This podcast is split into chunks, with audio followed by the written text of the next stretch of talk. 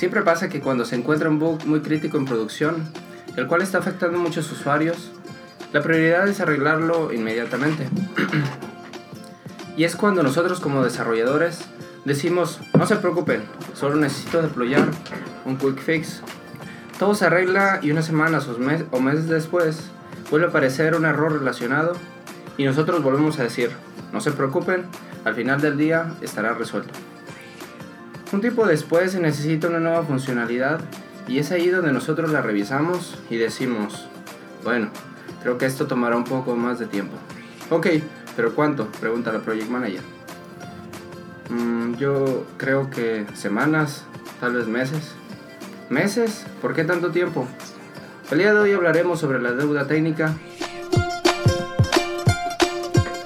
Hola, ¿qué tal? Bienvenidos a este nuevo episodio de Código Café y Cervezas, traído para ti por Magma Labs. Eh, muchas gracias a todos los que nos escucharon en nuestros podcasts anteriores. Eh, de verdad que hemos recibido muy buen feedback de todos ustedes. Hemos recibido muy buenos comentarios también. Eh, también malo, porque no? El chiste es mejorar. Y muchas gracias también a todos los que, a todos nuestros invitados que han estado con nosotros. De verdad que agradecemos, em, agradecemos todo su tiempo. A la gente les ha gustado mucho. Tuvimos unos problemas con nuestro blog la semana pasada, igual por eso eh, igual eh, hubo detalles para estarlo escuchando, pero ya todo está bien. Eh, pueden seguir escuchándonos ahí, estamos en SoundCloud o pueden sincronizarnos también por iTunes. Recuerden que de código Café y Cervezas es para compartir tips de desarrollo de software, hablar sobre tecnología y algunas entrevistas. Pues empecemos. Salud. Salud.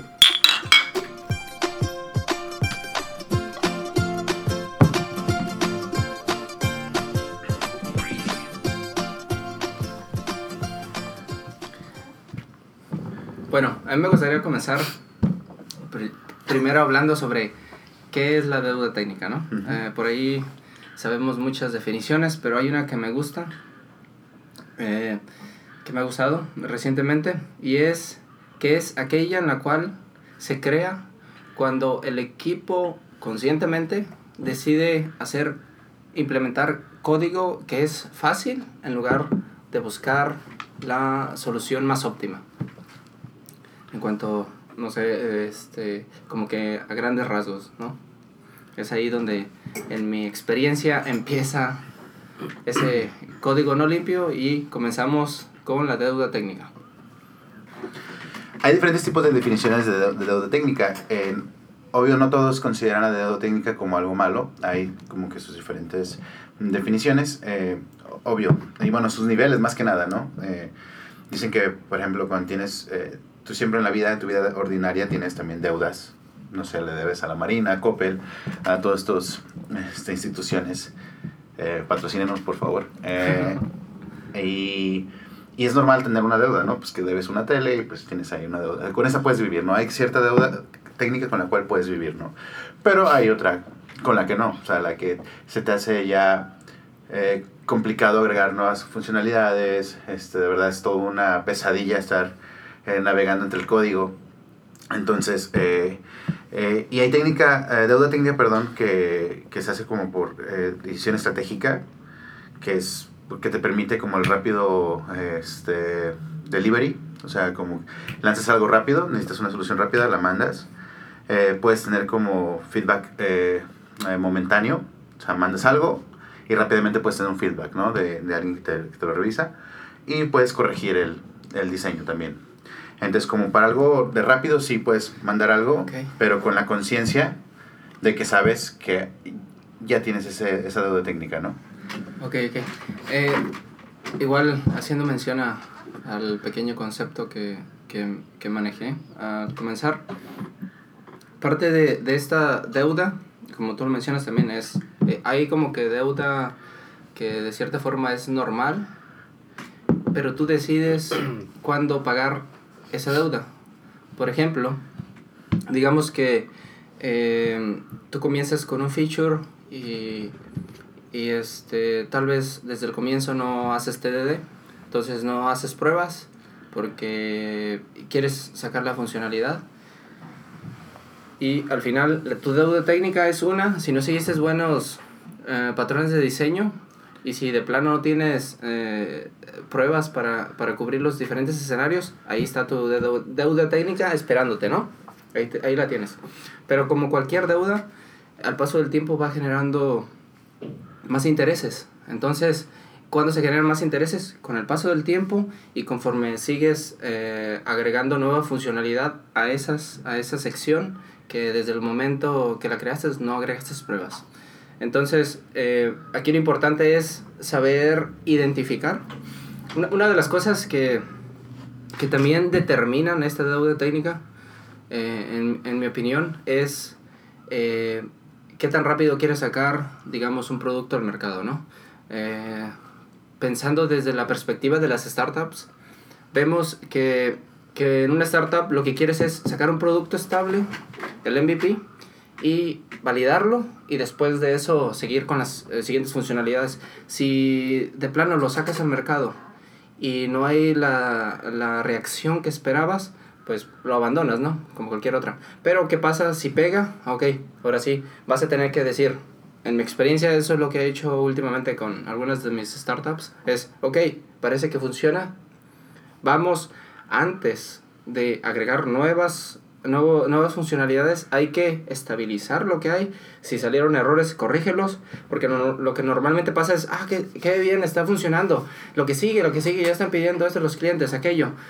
A ver, y ahí empiezas a dejar tu pequeño código cochinillo, tu pequeño monstruito empieza a desarrollarse y es donde empiezas, ahora sí, a ver, el interés que voy a empezar a pagar eh, va a ser muy alto en el futuro. Entonces, ¿qué, ¿cuál es como que en mi experiencia lo que haría es eso, estabilizarla, eh, agregar pruebas, por supuesto, eh, optimizar, hacer refactors después de que tienes tus pruebas y ahora sí, a ver, ¿qué más le montamos?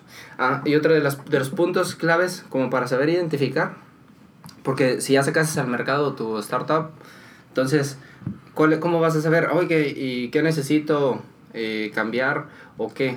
¿O qué necesito mejorar, no? Porque puede ser mucha funcionalidad la que creaste eh, desde el comienzo. Entonces, una es las analíticas. Hay que tomarle especial atención a las analíticas en cuanto a, digamos, del repositorio, eh, cuáles archivos son los que más se tocan. Entonces, en cuanto a eso dices, esta sección eh, va a necesitar una mejora, ¿no? Porque si la estamos tocando mucho tiempo, después le vamos a agregar más cosas, esa es una. Y la otra es qué tanto usan esa funcionalidad o cierta funcionalidad de los usuarios. Si, si tú identificas que en base a Google Analytics cierta sección se visita mucho, se usa, vas a decir, ok, esta parte, porque normalmente pasa de que aparte de que lo usan mucho, dicen, oye, y no tiene tal opción, y no tiene esta otra opción, entonces automáticamente son nuevos features, nuevos add-ons para esa funcionalidad, ¿no?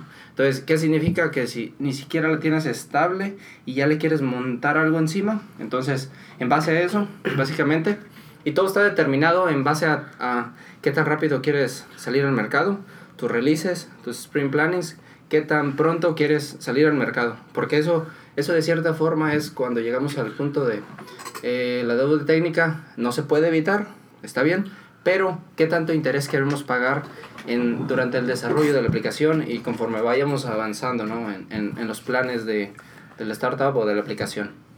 Sí, fíjate que eh, vi un, un screencast muy interesante, que igual se los ponemos, les ponemos ahí los links en, la descripción. Eh, que hablaba de, o sea, él de cierta manera la deuda técnica no la veía o sea, como algo malo, más bien dividida como, eh, en, dividida en dos conceptos, era como deuda técnica y algo que le llamaba él un concepto que es, que es Croft, C-R-U-F-T, Croft, que lo que significa es que es redundante, viejo o, o, o código inapropiadamente escrito. Okay. Entonces, que una cosa es que tú tomes la decisión estratégica de mandar algo rápido para probarlo, como, les, como comentaba anterior, y otra cosa es que, pues ya así como salga, este, vamos a hacer así este código y pues ya tenemos, porque tenemos que lanzar y un código súper feo, eh, más allá de por la solución, es eh, realmente ni siquiera, a lo mejor no tenías ni siquiera el conocimiento para, para llevarlo a cabo, entonces te hacer lo que pudiste y que te metes al código es difícil de leer y, y muchas cosas, ¿no? Entonces él, él, él manejaba como unas preguntas para identificar si tu código eh, era, tenías, si tenías eh, deuda técnica en tu código, ¿no? Entonces lo que él preguntaba era, una de las preguntas era, ¿tu código es limpio? Eh, a la cual responde sí o no, nada más, ¿no? ¿tu, código está bien, ¿Tu código está testeado? Responde sí o no. Tu, el código que estás como lanzando tiene un propósito de aprendizaje o es para un cierto tipo de evento. Si tienes eh, algún plan para pagar esa deuda técnica, o sea, si ya dijiste, ok, ya sé que ahorita esto es- lo estoy lanzando, pero por ahí en mi backlog voy a anotar que tenemos que también darle una checada a esto que estamos lanzando. Porque ahorita, ¿sabes qué? Es que el inversionista fulanito pidió que saliera ahorita en 5 minutos este detalle y bla, bla, ¿no? Y el otro es que eh, tu el business, o sea, la compañía esté bien informada al respecto, ¿no? Ahí lo que decía es que si para cualquiera de todas esas preguntas, este, tú, tú dices no, aunque sea a una de ellas, entonces lo que tú tienes es algo más que un mes, tienes algo que es el, el church. No, el, perdón, el croft, perdón, me equivoqué. Church es iglesia, no, es croft. Ok. Eh, este, entonces, eh, estaba, eh, eso, eso, eso, eso es muy, muy interesante, ¿no? Al fin de cuentas, eh, eh, la, la deuda técnica es mala en una medida muy grande. Eh, quizás si lo haces en medida pequeña, pero si, si la sabes identificar, es, se puede decir que es buena porque puedes probar ciertas cosas rápido.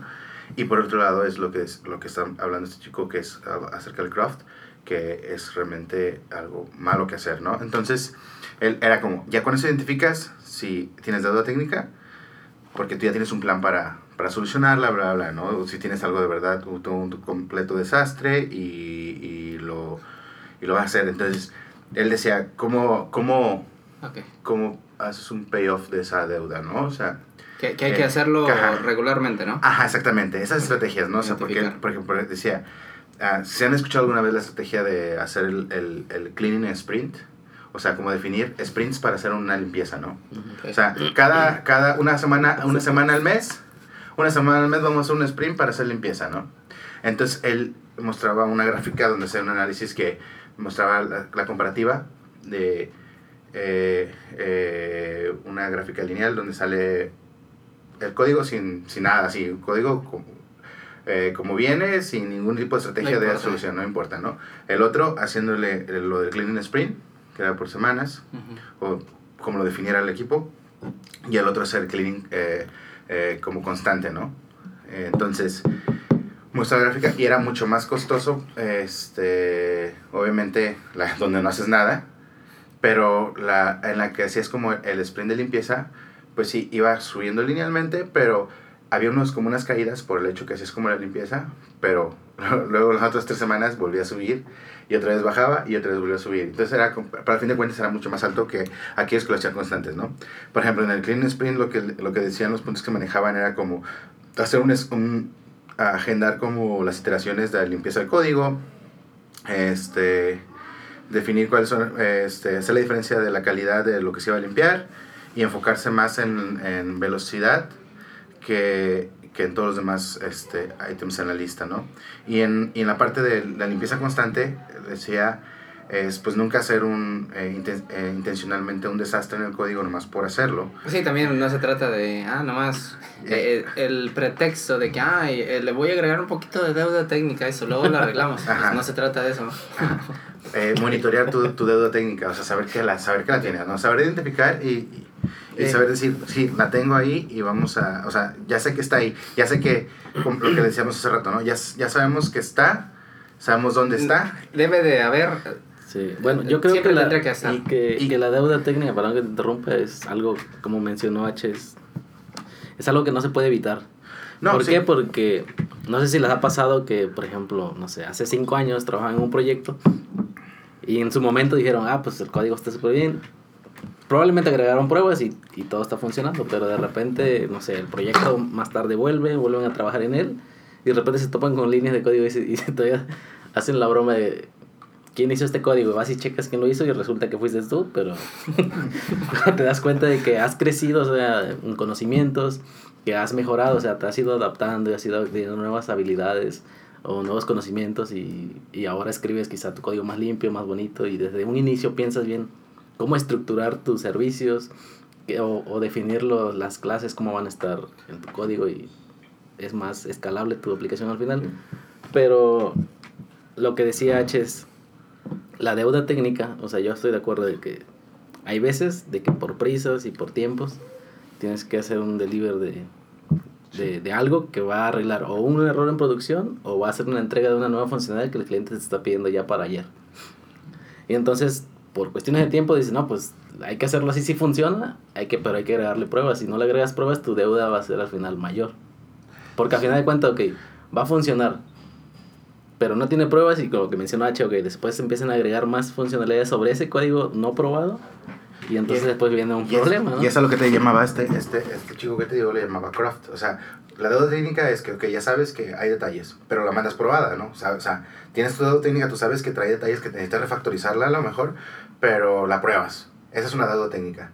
Pero lo que él llamaba como Croft, que era como el desastre, es que pues lo mandas con deuda técnica, pero ni siquiera mandas pruebas. Entonces ahí ya estás... eh, Pues yo creo que el crowd va más como del lado de, a veces, eh, yo también vi el video de, de, este, de este chico y ponía ejemplos de códigos, no sé, imagínate ah, Ruby, ¿no? Entonces de repente haces una consulta a la base de datos e internamente iteras y vuelves a sacar otros registros en base al primer resultado y así te vas iterando. N más uno. Ajá, no, y, y estás haciendo n más uno por, por, estar, por estar haciendo fecha a la base de datos por cada vez que iteras en el ciclo.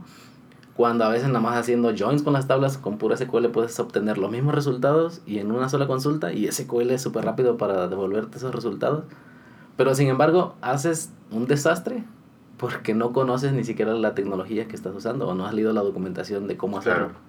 Entonces, independientemente que tenga pruebas, porque puede tener pruebas, pero el código en, en sí en ese método, aunque esté probado, es lento y entonces afecta en performance, la aplicación es Claro. lenta, etcétera. Entonces, cuando yo lo revisa, dices, no, pues, ¿quién hizo esto?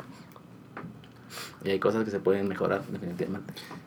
pero estamos de acuerdo que... que Pero es si no mejor. tiene pruebas, obviamente tu deuda es mayor, o sea, y después... Ajá, exactamente. Sí, pues, eh, o sea, entre esas cosas, como que lo que, lo que decía que fuera constante, que ya lo hablamos en el de Are We Professionals y lo hablamos en, en, el- en los primeros podcasts de, de Clean Code, ajá, lo de la regla del Boy Scout. Él sí la, la menciona que la verdad debe ser como un más en tu equipo para que. Porque es algo constante, ¿no? O sea, llegas, tocas el código y dices, ah, mira, esta, a lo mejor este método lo podría cambiar el nombre porque la verdad es. Me, me costó trabajo Ujú. entenderlo, ¿no? Entonces le cambio al menos el nombre. Ya, otra cosa que puedes hacer es que hay veces, de hecho nos, pocas, nos tocó hace unos días con H, estábamos arreglando algunas, este, algún, algunos métodos y funciones que teníamos ahí en archivos que no estaban precisamente probados y empezamos a refactorizar y, a veces te lleva más tiempo pensar cómo debería llamarse el método que hace cierta funcionalidad específicamente para algo pero no sabemos ah, que se deben de llamar así o este nombre o este y estás, te lleva más tiempo pensar cuál es el nombre correcto y a veces tienes el bloquezote ahí de código que hace, hace la magia pero no sabes cómo llamar eso. Entonces a veces quizá cuando lo haces rápido que porque tienes que entregarlo o sea volvemos al punto de que te dicen lo queremos para ayer y no vas a estar así como como gastando mucho tiempo en definir cuál va a ser el nombre del método, de- en qué, dónde tiene que estar. Entonces simplemente ponerle en documentación, lo escribes ahí, ah, este código hace esto, esto y esto, y lo dejas ahí para posteriormente cuando vuelvas, que sabes que tienes que refactorizar esa parte, sepas exactamente qué hace, porque lo haces hoy, en un mes que vuelvas a checarlo, no vas a saber qué y- onda, o sea, tienes y, que... y es lo que les decía, como que tenemos que, por eso, eh, es, es, es, es donde se hace la diferencia de lo que era Croft y lo que era deuda técnica. Deuda técnica, por ejemplo, es algo que tú ya identificaste. Por ejemplo, en ese, yo sé que no, no ocasiona deuda técnica que tenga a lo mejor un mal nombre de momento, ¿no? Y, sobre, y la, la, la chamba a lo mejor está bien hecha, nada más es como, decidieron no tomar tanto tiempo en solucionar, en ponerle un nombre, ¿no? Para, pues, porque ya tenía que salir. Y está bien, pero ustedes, ustedes tomaron la decisión de identificar ese detalle, ¿no? Entonces pusieron una documentación que ese método hacía tal y tal cual, cual, cual, cual- otra cosa, ¿no? Entonces, eso, eso es lo importante, o sea, eso es lo que, eso es lo que diferencian entre deuda técnica, porque esa es deuda técnica a, a menor escala, porque no afecta a lo mejor ni siquiera en performance, no afecta, a lo mejor si haces otra funcionalidad no cuesta tanto trabajo, eh, pero usted sí tomó la decisión de que el que no tuviera un nombre adecuado a lo mejor podría ser confuso en el futuro, ¿no? Entonces, este... Sí, y las diferentes interacciones, ahí se me figura como escribir un libro. Es lo mismo que escribir un libro. Nunca he escrito uno, pero, pero me imagino Pero que me imagino que así es. bonito. que es como eh, escribes algo y si vienes tres días después lo lees y lo lees y, y dices, "Mm, no se escucha tan bien, déjale cambio esta palabra, bla, bla, bla. Y después vuelves una semana después y ya como que, ah, sí, mm, mm, pocas modificaciones que hacerle. Y, y así son los métodos, ¿no? En ese momento tal vez no se te... No, no, no pudiste encontrar un mejor nombre, pero después llegas y dices, no, ya después de que pierdes el contexto de lo que estuviste haciendo, sabes que es difícil de entender. Entonces dices, ok, ahorita que me enfríe de esta parte del código, ¿cómo le llamaría para rápido agarrar el contexto, no? Y es ahí donde, ok, voy a aprovechar para cambiarle. Creo que ahorita, leyendo así rápido, se debería llamar tal. Y tal vez después regresas y volvemos al mismo. Si son de ese, ese, ese tipo de códigos o secciones donde estás, eh, donde tienen un- una modificación constante, deberías de aprovechar para refactorizar, eh, seleccionar mejores nombres. Al fin y al cabo, le- el regla del Boy Scout, ¿no? Volver Sí. a... y, y me- eh, invertirle un minuto y eso de cierta forma podríamos decir que es deuda técnica porque si, si buscas un nombre difícil al siguiente desarrollador le va a tomar tres minutos cuando pudo haber tomado un minuto en entender ese código. Entonces, al fin y al cabo, la deuda técnica, todos sabemos identificarla cuando sufres de deuda técnica. Tenemos demasiado tiempo invertido para mantener sistemas legacies. Eh, va a haber de repente hay issues eh, difíciles de debuguear, encontrar y que pueden aparecer en cualquier momento. Y al fin y al cabo esto se refleja en la satisfacción del usuario ¿no? Eh, que utiliza, que es el cliente de tu aplicación. Claro. Entonces, no sé, eh, es bueno saber iterar y eh, pagar a tiempo, volvemos a mismo, pagar Ajá. a tiempo lo que se deba de pagar. Sí, Entonces, y como, como un tip es, si mientras están desarrollando algo y por cuestiones de tiempo tienen que hacerlo quizá no tan bonito, no separado en servicios, etcétera, póngale un comentario y póngale, no sé, to do, refactor, la, la, Por la. lo menos, a... Por lo menos y expliquen de qué se trata el método. Sí. Al fin de cuentas, Alguien más encontrará una Hemos sabido que um, como mala best practice es tú como documentar algo, ¿no? Porque al fin de cuentas tu código va a ser lo suficientemente explícito para hacerlo. Pero si tienes ese caso donde lo que dice Alex, no, ¿sabes qué? Es que ya tengo que lanzarlo y no hay de otra. Estoy no bloqueado, no manera. puedo continuar. Por más que yo le diga, Alguien más por más que yo le diga a mi cliente, ¿sabes qué? No, no se puede porque tienes que esperarme a hacerlo y te dice el cliente, no, pues te despido. Entonces, bueno, ok, ok, entonces sí, mejor le pones la nota y ya lo tienes ahí.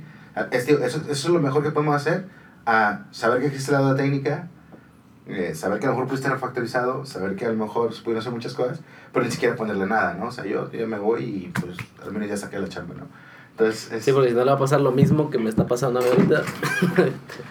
Tenemos un sistema con de ya casi, digamos, miles, miles de archivos. Mucho de eso está escrito en... La aplicación casi es puro JavaScript y hay, eh, digamos, decenas de archivos que no tienen ni siquiera una sola prueba, entonces tenemos que... Y como no tienen pruebas, no podemos hacer el refactor para empezar, entonces lo que estoy haciendo es agrego pruebas y una vez que todo está funcionando bien, entonces ahora sí, busco el método en donde se puso, lo refactorizo, le cambiamos el nombre a un nombre más que, que explique lo que hace y volver a escribir las pruebas, ¿no? Y si se puede refactorizar, se hace. Entonces, pero, pero eso es invertir muchísimo más tiempo también. Eh, algo que menciona Alex es, eh, decidimos seguir una cierta convención. En ese caso hablamos de acciones y de acciones para Redux, acciones y reducers. Y, y decidimos seguir cierta convención que tenemos por escrito.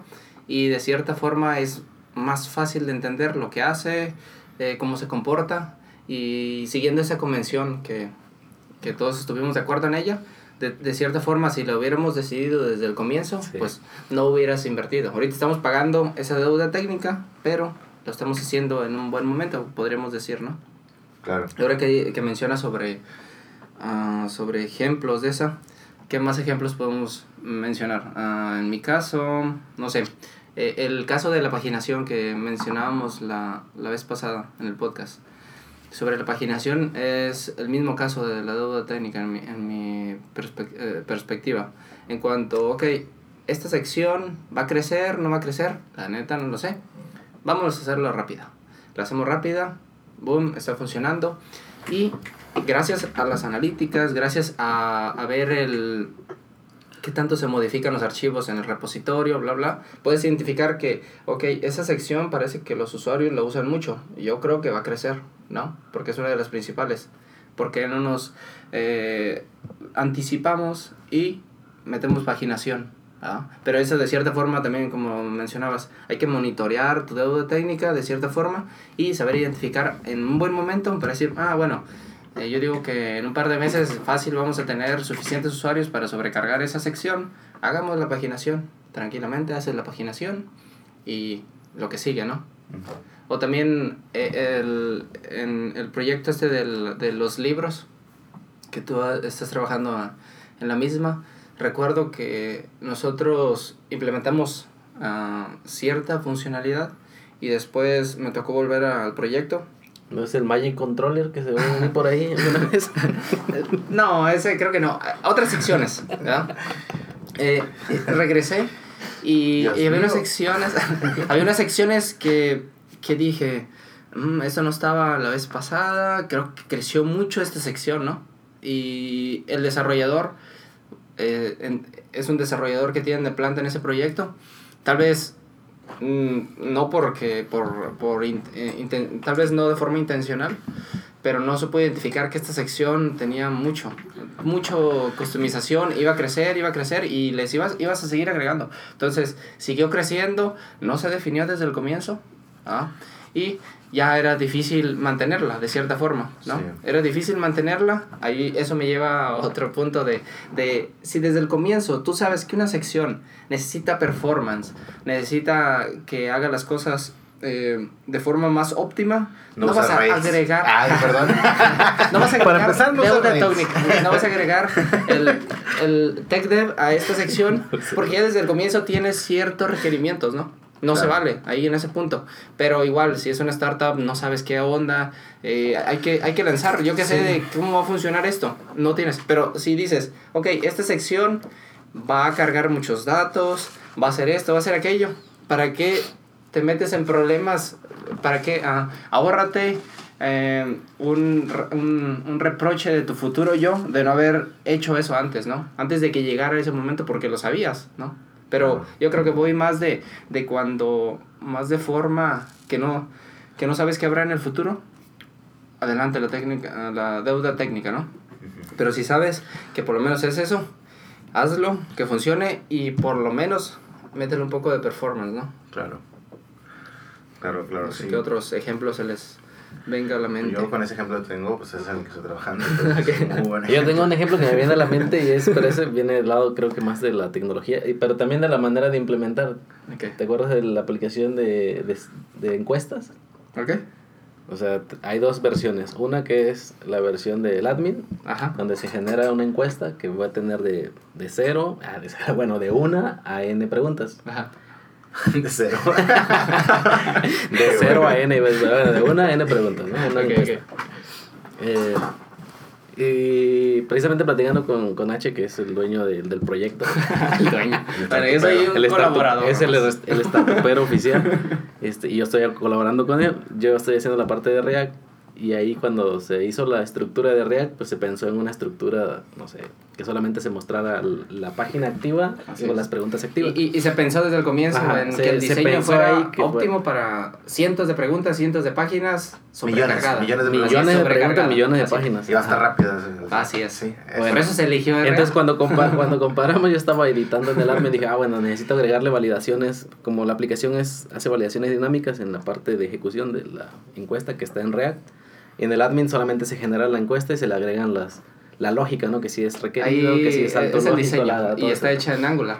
Exacto. Entonces, como ahí se agregó, hay una tarea Rey que me parece que genera preguntas, hay una que tiene más de... Creo que son 100 páginas, 100 páginas. de 9 preguntas cada página. Son como mil, mil preguntas ah, que se generan Bueno, para una encuesta. En la versión de, del admin no se tiene paginado para mostrar, para mostrar por es. partes esa cosa. Te muestra pues, todo el formulario se con murió todas ahí las casi, preguntas. casi. Entonces yo quería editar algo y no funcionaba y no funcionaba. Y ya le dije, oye, Heriberto, le digo, ¿por qué no puedo editar? Y ya fue y dice, ah, es que aquí no hay paginación y estoy rendereando todas las preguntas y hizo una página de más de mil, así que Ya se 900 murió. páginas. Eh. Eran 900 páginas. Sí, porque el, el- el performance, de, de hecho aparte volvemos a lo mismo, ¿no? La deuda técnica ahí está porque así, o sea, porque así se planeó, está planeado esa deuda técnica. Eso es lo importante, ¿no? Porque de cierta forma, eh, el, la parte primordial de performance es los clientes, que serán Android y web con React. Entonces, si de cierta forma dices, oye, ya esta cosa no responde, no se preocupen, hacemos una inserción desde la base de datos así y va a funcionar la encuesta, ¿no? Para, pero eso no te detiene a que, a que generes una encuesta, digamos, nacional, ¿no? que va a tener miles de datos. Pues tampoco que la contestes, también la haces por la base de datos. No, no, no, no, pero los clientes. Entonces, no, pues ya no hay que hacer interfaz y que Entonces, entonces que, que tiene, eh, tiene como que room para ser mejorada la de Angular, sí. Y, y ya lo, volvemos a lo mismo, es donde entra la startup, no. El, la, la mentalidad de startup ¿qué es más importante? Que ya sea capaz un, un visitante de, de, de, de, completar una encuesta y veas las, las, estadísticas y todo esto, sí. Esa es la parte que, que, vale la pena, ¿no? Ahorita va a estar como que lento, así de vas a scrollear y uno, dos segundos, le vas a dar clic y uno, dos segundos y va a responder. Pero al fin y al cabo es una cosa que va a ser una sola vez, ¿no? Y ya, la editas. Pero sí, o sea, tiene mejora y hay que optimizarlo, sí. Pero lo importante es de que está bien diseñada, no en cuanto a performance, porque tiene, hay que hacer unos tweaks por aquí y por allá, pero el, el diseño es mantenible, es bastante mantenible, es fácil de entender, que no tiene performance, eso es diferente. Ya, veremos bueno, pero el performance viene cuando ya tiene más de mil preguntas ahí en el DOM cargadas si quieres ver. Ahorita con 200 preguntas, por ejemplo, le das clic y uno, dos y ya se abre, ¿no? Eh, Igual este funciona muy similar a SurveyMonkey. Eh, como funciona, le das clic, editas, lo mismo, ¿no? Las diferentes secciones de cada edición.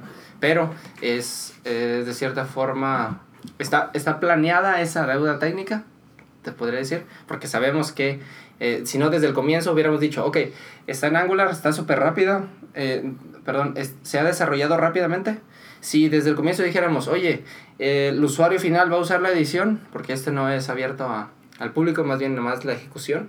Entonces, si desde el comienzo, pues hubiéramos eh, usado React desde el comienzo para, también para el admin, ¿no? Pero como hay muchas secciones que de administración y todo esto, eh, es más rápido el desarrollo eh, en cuanto en Angular, pero el performance se necesita en otra sección, ¿no? Ahí es la selección también de, desde el momento que qué necesidades tienes de esta aplicación. Y básicamente eso. Bueno, yo no quería entrar tanto en discusión, simplemente era que como mencionar ¿no? cuál era la diferencia de haber pensado una, una, estructura y haber la otra así mostrar todas al, al vuelo. pues, pues, bueno, pues entonces ya nada más damos como que Hay que hacer la, la conclusión. La conclusión, ¿no? Conclusión en dos minutos.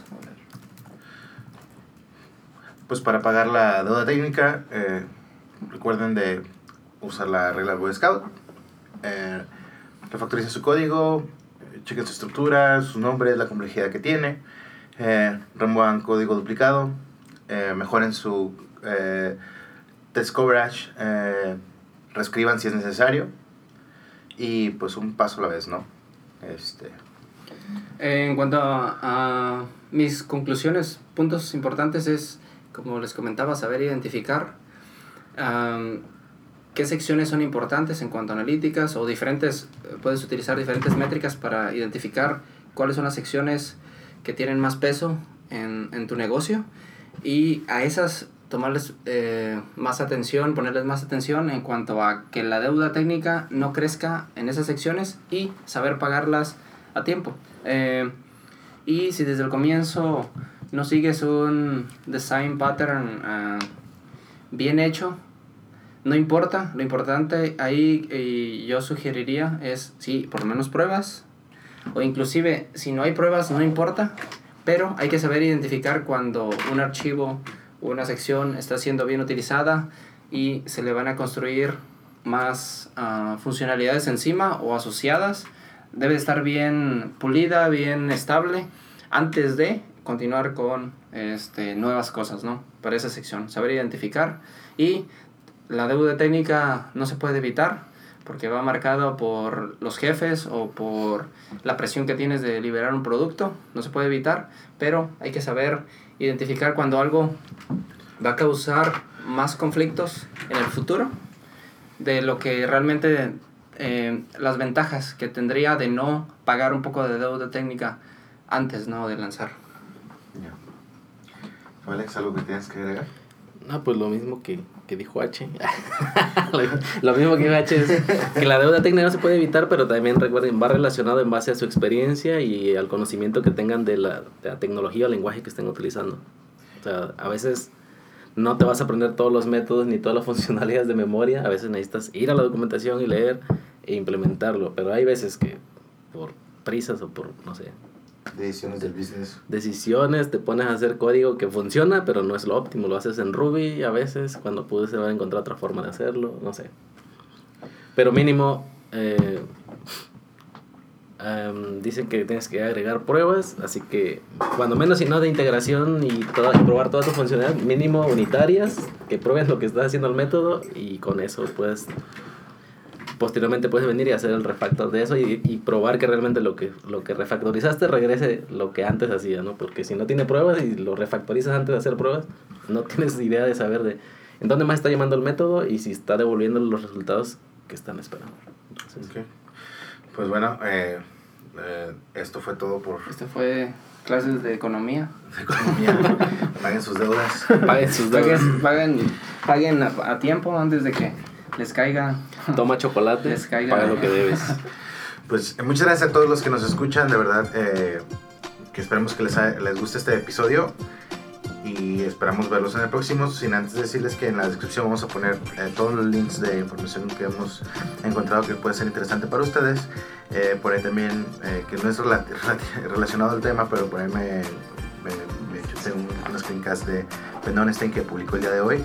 A los que no conozcan este vato, trabajaba en, en Totbot, eh, seis años duró ahí, se acaba de salir hace poco y está trabajando en cosas por su cuenta. Él es el, que, el host de eh, eh, Smashing Giant Robots de, del podcast de Totbot y pues, pues, trabajaba ahí.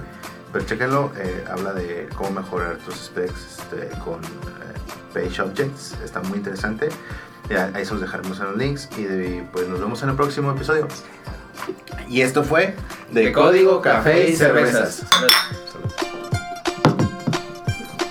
Me la voy a pagar.